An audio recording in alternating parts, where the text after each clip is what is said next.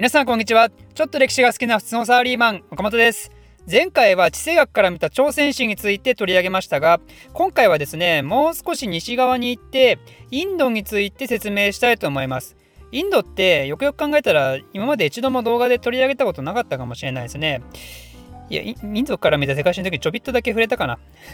まあいいや、多分私にとっての記念すべき初インド史、早速行きましょう。まずインドインドと言いますけど今のインドができたのって結構最近で1877年にできた国なんですよね。なんでまだ建国してから150年ほどしか経ってないとじゃあ建国前の今のインドのエリアはどうなっていたかというと北の方はイスラム教徒のムガル帝国がいて南の方はヒンドゥー教徒の小さい国がいっぱいあったんですよ。で一般的には北の方はインドヨーロッパ系の人たちが住んでいて南の方はドラビダ人の人たちが住んでたんですね。こんな感じで宗教も違うし民族も違うしってことでまあインドって基本的にずっと戦争をしたんですけどそれを後々統一まで持ってったのはまさかの全然外部のイギリスによるものが強いんですね。イギリスはインドを植民地化して支配したんですけどこれが始まったのが18世紀でフランスとの植民地戦争に勝ってそこからインドはイギリスの植民地っていう構図が出来上がります。でイギリスはどのようにその支配を根深いものにしていったのかっていうと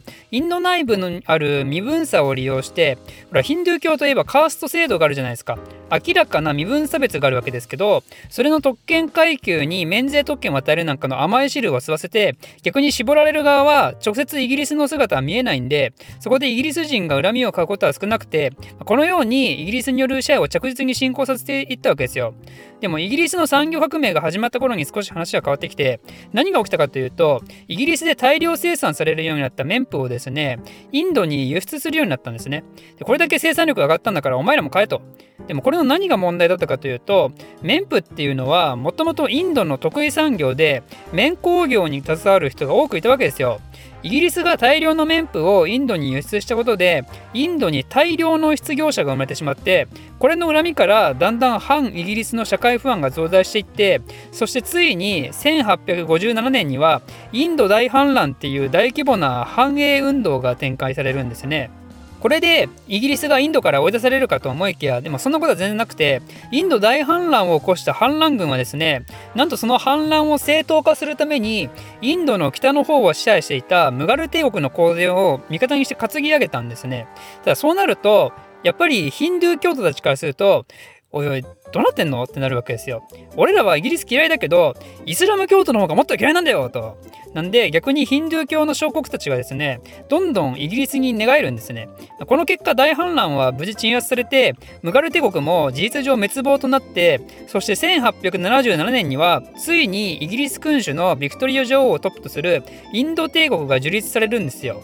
とここまでが大まかなインドが統一されたところの流れなんですけどここでですねなぜイギリスが今今までのような現地勢力を残したままの植民地支配ではなくわざわざインド帝国っていうものを樹立させたかっていうところで実は地政学が関わる話が出てきます。実はですねそのインド帝国が成立する直前ロシアが不穏な動きをしていて何かというと南下政策っていうやつですね。ハートランドから海に向かって勢力を広げていくってやつです。最初地中海の方を目指した結果クリミア戦争っていう対フランスイギリス相手の戦いが行われたんですけどこれにロシア負けてしまってじゃあ分かった次はアジア方面だってことでなんと現在のウズベキスタンを併合したんですよ。これでもし次はアフガニスタンがロシアの手に落ちたら次はインドにロシアの魔の手がってことでそんな状態で当のインドがあの当のインドでは小国が乱立してわちゃわちゃしてるなんてのは考えたくもなかったんでなんでイギリスは急いでインド帝国っていうのを作ってインドを自分の完全な影響下に置いたわけですね。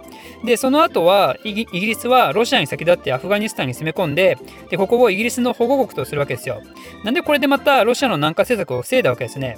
で実はですねロシアの南下政策を防ぐにあたってアフガニスタンと同様に大事な役割を持ったエリアがあってそれはどこかというとチベットです。チベットは清の支配下にありましたね。で清の崩壊に伴ってチベットは独立宣言をするんですけどでも清の後に成立した中華民国から自国を守るための防衛力は持ち合わせてないんですよ。でチベットと同じような状況にいて同じく独立を宣言したモンゴルはどうしたかというと彼らはですねなんとロシアの力を頼ったんですね。ロシアはこれでモンゴルを自分の影響圏に入れた後は今度はウイグルにも手を伸ばし出してねこれはいけないってことでイギリスは急いでチベットの後ろ盾になって南下政策を防ごうとしたんですよ。てかチベットがロシアに取られるとインド帝国と国境を接することになるんですよね。なんでチベットを急遽主権国家と認めてインインドとの国境を引いたわけですよ。この時の国境線をマクマホンラインって言うんですけどこれが今も中国とは国境問題となっているんですね。つまりイギリスはですねロシアからインド帝国を守るためにアフガニスタンとチベットを防波堤としたと。これは実に地政学的な発想で考えられているわけですね。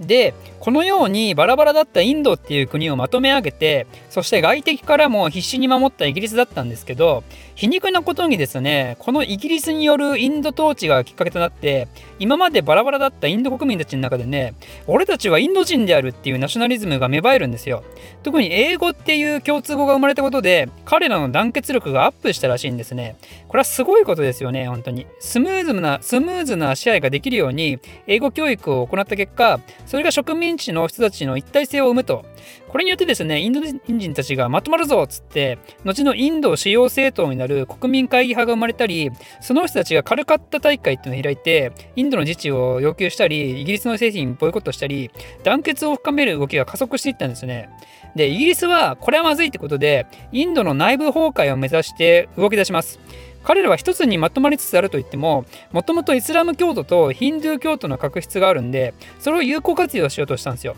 つまりインド国内のムスリムによる連盟を作らせたんですね。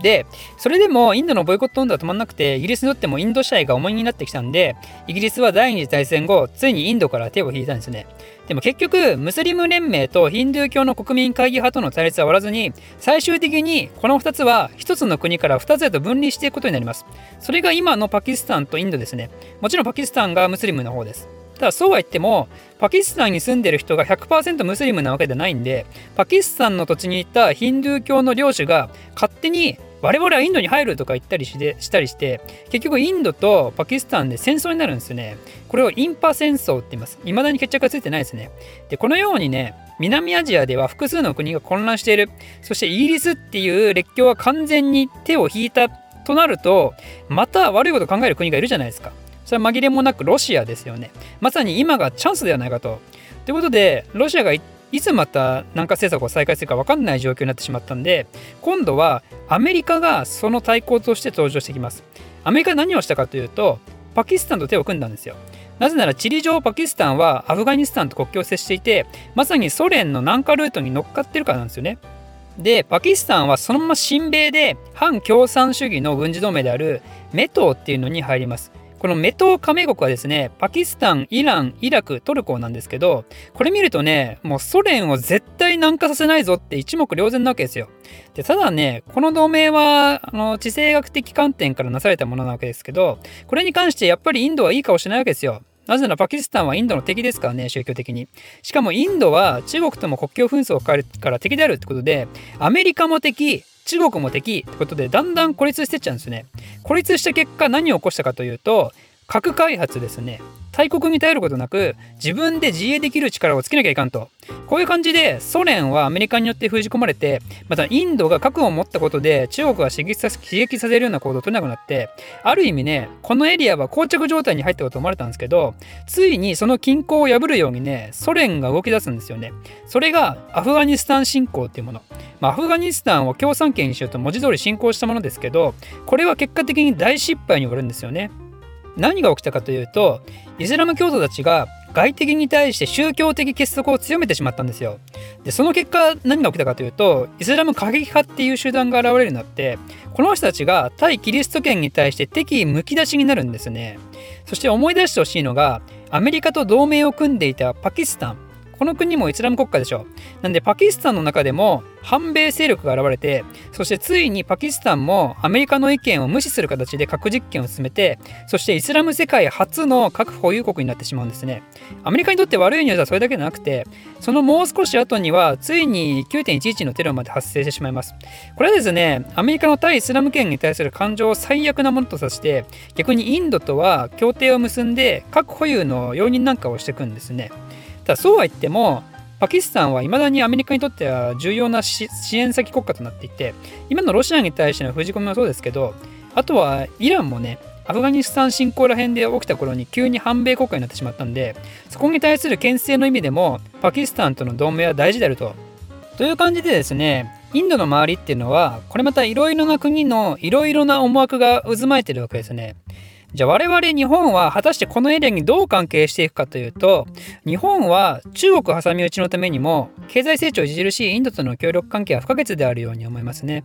でアメリカも今度は中国封じ込めのためにねインドとの関係改善を目指してきてはいますがインドのアメリカに対する不信感とかねパキスタンとの関係性などからもですねこれはそのまま素直にうまくいくのかどうかっていうのはちょっと不透明な感じがしますね。ということで果たして今後のインドを取り巻く環境はどうなっていくのかっていうところも目が離せないということで今回は以上です。岡本個人ツイッターアカウント開設興味ある人は岡本歴史で検索してください。私の非生産的なつぶやきに興味ある方はぜひフォローお願いします。ではまた。